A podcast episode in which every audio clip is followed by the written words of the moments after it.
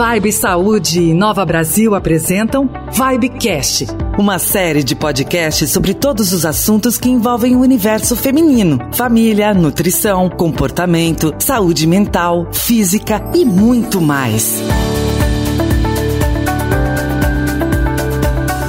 Seja muito bem-vinda a mais um episódio do nosso podcast. Eu sou a Daniele Brandi, você já sabe, mãe, jornalista, mulher, e estou aqui sempre para compartilhar com você muitos assuntos que envolvem o universo feminino. E eu nunca estou sozinha nesses bate-papos que a gente tem aqui ao longo desses episódios. Hoje vamos falar sobre um assunto muito importante, sobre relações familiares, que mesmo sendo baseada no amor, às vezes e quase sempre geram muitos conflitos. E para bater esse papo, recebo aqui a psicóloga da Vibe, Chalice Martins, sempre aqui com a gente. Bem-vinda, Chalice, mais uma vez. Obrigada, Dani. É um prazer estar aqui junto com vocês mais uma vez, né, para mais um bate-papo muito importante. E também ela, que é médica da família e comunidade da Vibe, a doutora Fernanda Monteiro. Doutora Fernanda, bem-vinda. Obrigada, Dani. Obrigada, Charlize. Vai ser um prazer aí compartilhar com vocês o nosso tempinho. Então, produção, pode rodar a vinheta. Qual que é a pergunta do episódio de hoje? Qual a importância das relações familiares na formação do indivíduo? Muito bem. Quando se fala em família, vem na cabeça valores morais, sociais, mas o conceito, o significado a fundo de família vai muito além que isso, né? Porque não adianta a gente ensinar valores se não tem uma estrutura de saúde emocional. A gente tem que lembrar que muita gente associa, como eu disse no começo, a família com amor, com harmonia, com união, mas a nossa família já começa sendo o nosso maior ensinamento de convívio em sociedade. Afinal de contas, cada um é um ser único e diferente. A nossa mãe pensa de um jeito, o irmão pensa de outro, o pai e assim por diante. E aí os conflitos e as desavenças já começam dentro dos nossos lares. Então eu já pergunto para vocês, meninas, o que, que vocês acham dessa romantização familiar, de que família é a grande estrutura, é a base, é o nosso aconchego, quando muitas pessoas vivem grandes dilemas dentro das suas próprias famílias? Eu não vejo nada de mal em romantizar as relações humanas. É, a gente só não pode deixar de lembrar de que as relações e romantizar quer dizer narrar histórias, né? E são histórias com emoções. No geral, a gente gostaria que fossem sempre boas, mas nem sempre são boas. Então, a gente lembrar que romantizar as relações é importante desde que a gente considere também o que não é legal eu vou né, aproveitar um pouco disso que a doutora Fernanda está trazendo, né, mas pensar aí na construção e na dinâmica da família, né, como algo que se modifica muito ao longo aí do, do tempo, né, da nossa história. Né, e estava pesquisando um pouco mais sobre, né, e tem até mesmo um conceito de família da nossa própria Constituição Federal, né, que eu achei que coube, né, de uma forma muito importante, né, que a família então ela deve ser entendida como um núcleo no qual o ser humano é capaz de desenvolver todas as potencialidades individuais, tendo em vista o princípio da dignidade da pessoa humana.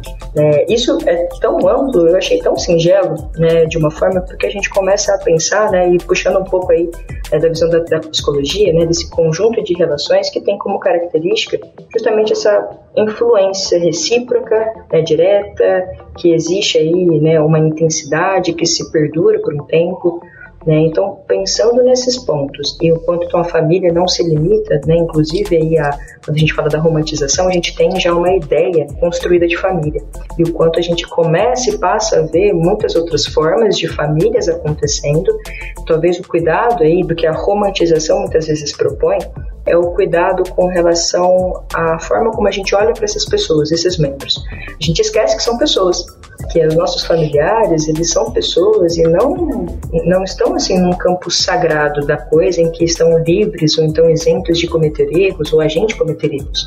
Então, talvez aí quando a doutora Fernanda traz, né, desse, o problema talvez não seja romantização, né, mas também é a forma como a gente olha para isso, de perceber as microagressões que podem acontecer quando a gente dá essa escorregada na romantização. Então, as microagressões que acontecem, essas violências baseadas muito na, no, no desrespeito com os limites, o desrespeito né, com as formas ali de lidar, né, a tentativa muitas vezes de diminuir uma situação, uma problemática, a falta do diálogo, né, eu acho que é esse ponto que infelizmente às vezes a gente acaba se perdendo, né? E aí é quando acontece toda uma ideia de que, né, um tanto quanto distorcida da ideia da família de uma forma geral. Sem contar, Chalise e Dani, que a gente hoje fala de romantização como se fosse o que aparece na rede social, né? Então tem um pouco disso, esse, esse lado pejorativo da coisa. Então acho que talvez seja realmente muito mais complexo do que simplificar numa foto de uma família feliz. É a família de margarina, como a gente costuma dizer, né? Aproveitando falando sobre essa formação familiar, eu queria que vocês comentasse um pouquinho sobre a importância das relações familiares na formação de um indivíduo, né? A Charlize trouxe muito bem aí a amplitude da palavra, né? E o quanto é importante respeitar as diferenças, mas na prática, na visão de vocês, o quanto é importante essas relações familiares na formação do indivíduo? Pode começar, doutora Fernanda. Bom, pensar que é o primeiro relacionamento que a gente aprende a ter relacionamento com o nosso pai, com a nossa mãe, e pensar que não necessariamente vai ser um bom relacionamento, porque é, infelizmente nem todos crescem num lar de amor e, e, carinho, né? Então a gente precisa realmente entender que sim, a nossa base, a nossa família é o que influencia nosso caráter, mas a gente sabe que a gente é, vai crescer e vai ter muitos outros relacionamentos. Por isso que é importante a gente se desenvolver, o autodesenvolvimento. Acho que a Charlize vai falar muito disso, né? Em que momento da vida a gente pode de repente olhar para aquele nossos ancestrais, para nossa família e pensar, não, eu não quero ser assim, eu quero ser mais, eu quero ser diferente, eu quero ser melhor ou pior, enfim. Cada um tem sua escolha nessa jornada. Né? Eu acho que a doutora Fernanda trouxe um ponto assim, extremamente importante que às vezes a gente desconsidera, né? o quanto a família é realmente esse primeiro contato com o grupo, com sociedade que a gente tem. Né? Então, muitos valores são passados a partir dali, né? muitos ensinamentos são passados e que muitas vezes a gente também acaba somente aceitando, né? sem questionamento. Mas a partir de algum ponto também da vida, a gente começa a se questionar e fala assim, não, pera, né, tudo isso que já me foi ensinado, me foi passado, realmente condiz com a minha forma de enxergar o mundo?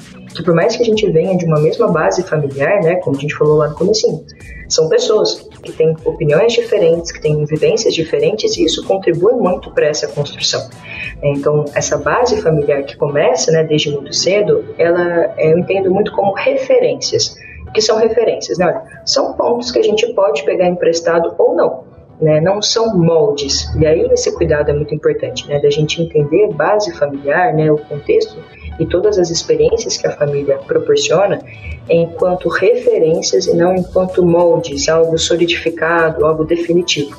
Até porque o papel da família, né, eu penso muito que vai além do que é ensinar o certo e errado. Porque o certo e errado está baseado naquela vivência, naquela verdade, de uma pessoa, de uma família só. Mas está muito mais atrelado ao poder formar indivíduos, né, dar espaço para essas pessoas criarem afetos e poderem ser cada vez mais conscientes, críticos, né? Essa, essa autocrítica e essa crítica que a gente está falando sobre conseguir filtrar né, esses pontos é muito importante. Né? A questão da tolerância, a questão de ser paciente, respeitoso com essa diversidade, talvez né, proporcione cada vez mais um desenvolvimento de seres confiantes, algo que a gente às vezes vê muita falta, né, e vê o quanto isso impacta diretamente na autoestima. Então, né, a importância talvez dessas relações familiares esteja baseada nisso, né, na construção desse indivíduo. A gente poder pegar emprestado um pouco do que foi passado nas nossas gerações e encaixar né, com o que a gente, a nossa realidade, o que a gente vivencia de fato. Sem esquecer que somos indivíduos e que todos são indivíduos com suas falhas, suas limitações, então a gente precisa também entender, tentar entender o porquê das coisas que acontecem, dos relacionamentos que a gente vivenciou, por que que aconteceram, né? Tentar respeitar um pouquinho também a individualidade de cada um. E por falar nesse respeito de individualidade, a gente sabe que a base hoje para que uma sociedade viva em harmonia, e essa sociedade já começa com a nossa família, é a comunicação, né? Mas a gente sabe que dentro de muitos ambientes familiares, a comunicação ela não existe. É normal que muitos pais não se comuniquem com seus filhos e vice-versa. Eu queria que vocês falassem para a gente se é possível desconstruir um cenário ruim, de transformar isso em algo saudável e que consiga é, é, interligar é, esses indivíduos dentro da sua própria casa, doutoras? Eu não tenho dúvida nenhuma de que é possível. É, logicamente que a gente mudar um cenário, às vezes não depende só da, da gente, né? Aquele velho ditado, mandurinha só não faz verão. Infelizmente, a gente precisa tentar e se mover para que a gente possa sensibilizar o outro da importância do mudar, do dialogar, do entender e a gente, como ser humano, tem uma mania de achar que o outro sabe o que a gente está pensando e não necessariamente, vou te dizer que acho que muito, muito poucas vezes ele vai estar tá sabendo realmente o que se passa dentro da nossa cabeça, dentro do nosso coração. Então, o diálogo vem aí sim com uma enorme e importante ferramenta. E lembrar que às vezes o cenário, se a gente não conseguir mudar, a gente pode mudar de cenário, né? Família não precisa ser só quem está ali de sangue, a gente pode chegar aos mais as pessoas que nos amam, que não precisam ser necessariamente familiares e construir uma família, um cenário mais uh, saudável. Assina embaixo aí que a doutora está falando, né, e pensar muito que quando a gente propõe essa ideia do diálogo, né, entre, entre os familiares e tudo mais, né, o plural, né, olha, entre os familiares, né, então não é baseado numa pessoa só sendo esse pilar, então sendo essa pessoa o agente principal dessa transformação, né, mas o quanto pensar, né, nesse processo compartilhado mesmo, que é uma responsabilidade de todos. E aí quando eu coloco todos, eu coloco todos mesmo, né, até mesmo as crianças, que muitas vezes acabam ficando à parte, né, muito das situações, dos acontecimentos, quando na verdade é o movimento oposto que a gente pode fazer, introduzir, né, esse diálogo já nessa base das crianças para que elas consigam se sentir, inclusive, né, num ambiente confortável, seguro o suficiente para, principalmente, expressar o que está sentindo. Né? Então, a doutora Fernanda estava dizendo anteriormente né, sobre esse autodesenvolvimento, e aqui eu acho que cabe muito bem esse ponto, né, o quanto poder identificar, reconhecer o que você está sentindo, né, quais são as suas emoções, quais são os seus conflitos, né, o que, que incomoda diante desse cenário né, familiar, o que, que incomoda, né, e entender, olha, eu consigo propor né, esse diálogo para poder ser ouvido e também para poder ouvir. Né, eu acho que não é só de uma, uma via só, uma, é uma via de mão dupla, né, são os dois lados que acabam né, se, se fortalecendo. Então, é poder identificar o que eu sinto, os meus conflitos, para que aí eu possa trazer à tona e para que os demais membros também entendam, façam, opa, então pera, né, alguma coisa está acontecendo né, algum problema está surgindo, de que maneira todos têm uma responsabilidade diante disso, se existe essa abertura, né, porque como a doutora Fernanda falou, olha, né, se esse cenário não muda, então eu posso mudar de cenário, mas eu posso mudar, na verdade, né, também o meu posicionamento, as minhas atitudes diante desse cenário, né, e aí devolve também um pouco a nossa autonomia em poder fazer algo pela gente. Né, então, quando eu escuto o outro, quando eu me escuto e coloco para que o outro também né, possa entender um pouco mais, eu dou essa abertura, né, para que esse diálogo seja construído, para que, ainda que tenha ruídos na comunicação, eventualmente isso vai sendo ajustado. Né, então, mas entender que é uma responsabilidade compartilhada, né, sem ninguém de fora. É, talvez isso traga aí um sentimento de pertencimento também muito maior, né, mais do que a gente um dia né, imaginou que poderia sentir dentro da nossa própria nosso próprio contexto, seja ele a família, né, as, as famílias consanguíneas ou não consanguíneas, né, as que a gente escolhe, né, mas acho que independente da relação, né, acho que o diálogo realmente é a base aí para muita coisa. E aí eu pergunto para vocês, quando esse diálogo ele já não é mais possível, porque a gente sabe que dentro das famílias existem aqueles familiares, aqueles parentes completamente inconvenientes. Eu vou até usar um termo aqui que todo mundo vai conhecer, que é aquela tia chata, que é aquela tia que fala mais que a boca, ela tá sempre se metendo na vida de todo mundo, ela tem sempre uma opinião julgadora em relação a qualquer coisa que a gente vai fazer, enfim, muita gente vai se identificar nessa hora ouvindo o podcast. Quando isso acontece, eu pergunto para vocês o seguinte: como é que a gente consegue identificar e se livrar dos efeitos nocivos deste familiar, desta convivência. A doutora Fernanda ainda falou um pouquinho antes que a gente não precisa obrigatoriamente conviver com aquela família a qual nascemos, a gente pode escolher, né? Esse é o caminho, doutora? É um caminho, mas não necessariamente o primeiro, tá? Eu acho que a gente pode é, respeitar as pessoas, é, os nossos entes queridos, é, inclusive com seus defeitos, o, com que a, o que a gente acha ser um defeito, uma não qualidade. É, é, muito mais sobre nós, no sentido do que, que aquela pessoa nos diz que nos afeta, né? E esse comportamento diz muito mais sobre ele, sobre essa pessoa. Então, essa pessoa de repente tem ali um sofrimento grande, uma necessidade de ter uma atenção maior. Então, isso sempre tentar entender que às vezes diz mais sobre a pessoa que está proferindo essas palavras e essas e plantando essas sementinhas de discórdia do que sobre nós.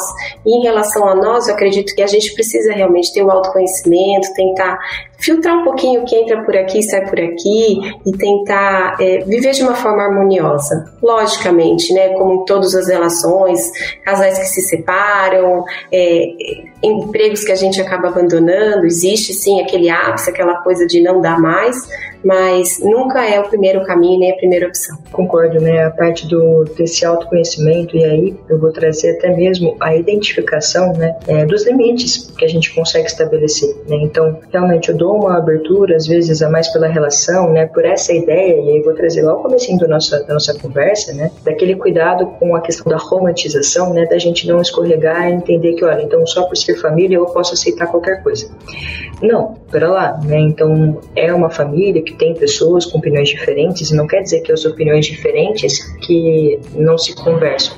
É, muito pelo contrário, né? As opiniões diversas, inclusive, elas contribuem para a gente ter aí, né, uma percepção a mais de mundo mas o quanto a gente não está falando apenas de opiniões diversas, às vezes a gente está falando de fato lá das microagressões que a gente tanto estava tentando introduzir, né? E aí eu percebo que é algo que me faz mal, que contribui para o meu adoecimento emocional, mas ainda assim, por ter essa ideia de que é família, então eu preciso aceitar, né? Eu acho que vem com um tom de obrigação, então eu tenho que aceitar.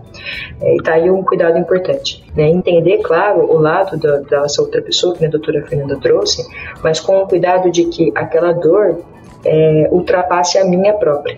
Né? O cuidado para que, olha, eu entendo o momento difícil com aquela pessoa, mas eu entendo que também isso me impacta.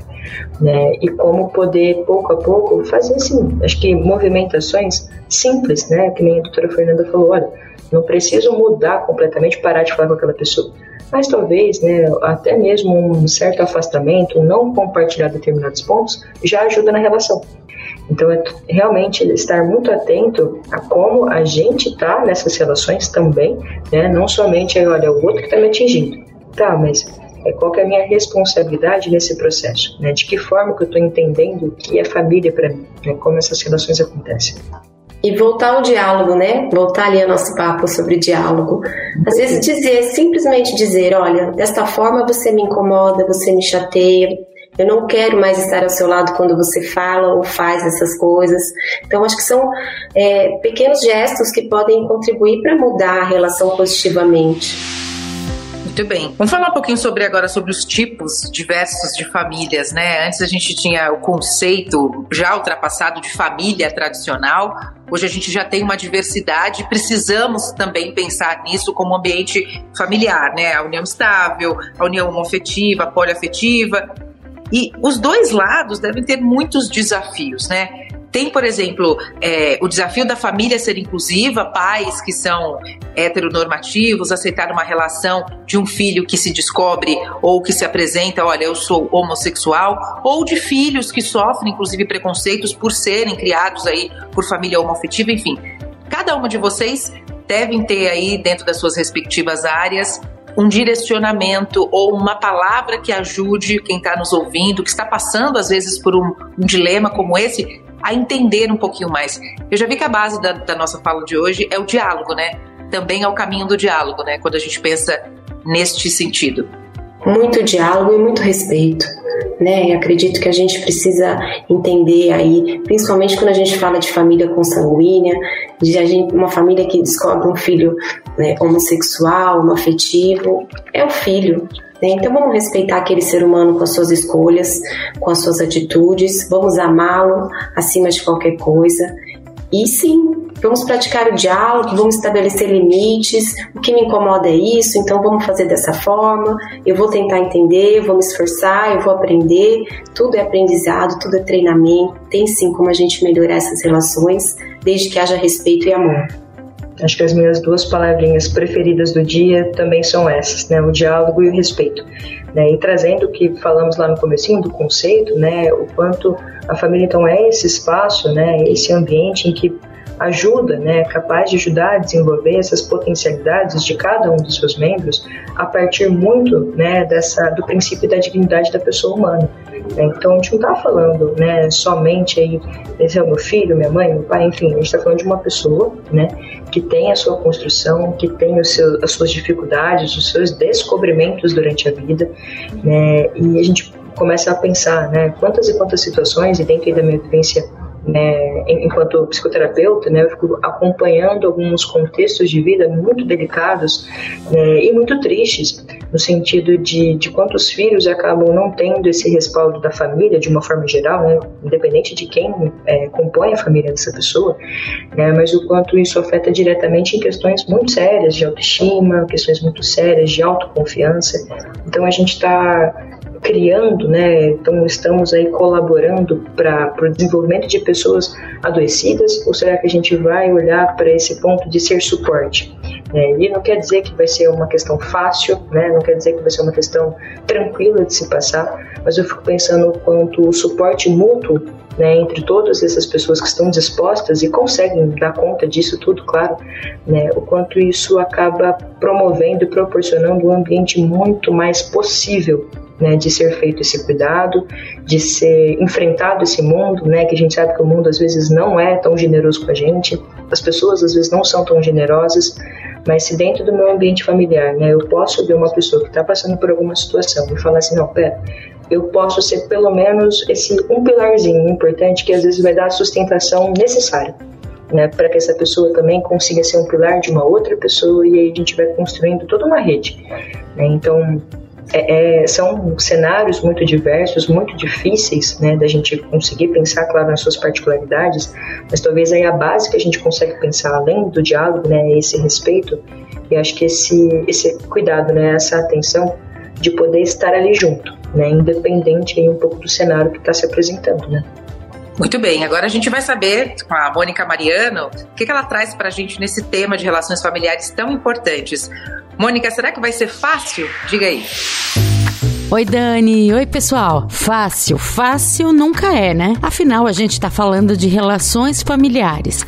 Mas a minha dica de hoje é o filme brasileiro de 2015, escrito e dirigido pela Ana Mui Laerte e que se chama Que Horas Ela Volta. O filme conta a história da Val, que é interpretada pela Regina Casé. A Regina faz uma empregada doméstica que mora em São Paulo, na casa dos patrões. Com a chegada da filha da Val, a Jéssica, interpretada pela Camila Mardila, a Jéssica, que deixou o Recife para se mudar para São Paulo para poder estudar, e os conflitos começam a surgir. A Jéssica passa a morar com a Val no seu ambiente de trabalho. E isso gera uma tensão enorme na casa onde a Val trabalha, porque a Jéssica não age da maneira esperada, tanto pela mãe quanto principalmente pelos patrões da mãe. Ela é uma menina questionadora e a chegada dela abala a forma de pensar e agir dos integrantes da casa, principalmente da Val, que sempre cumpria as ordens sem reclamar. O filme não trata apenas de conflitos familiares e questões sociais, mas também a maneira com a qual os pais podem aprender com os filhos. Você se interessou? Que Horas Ela Volta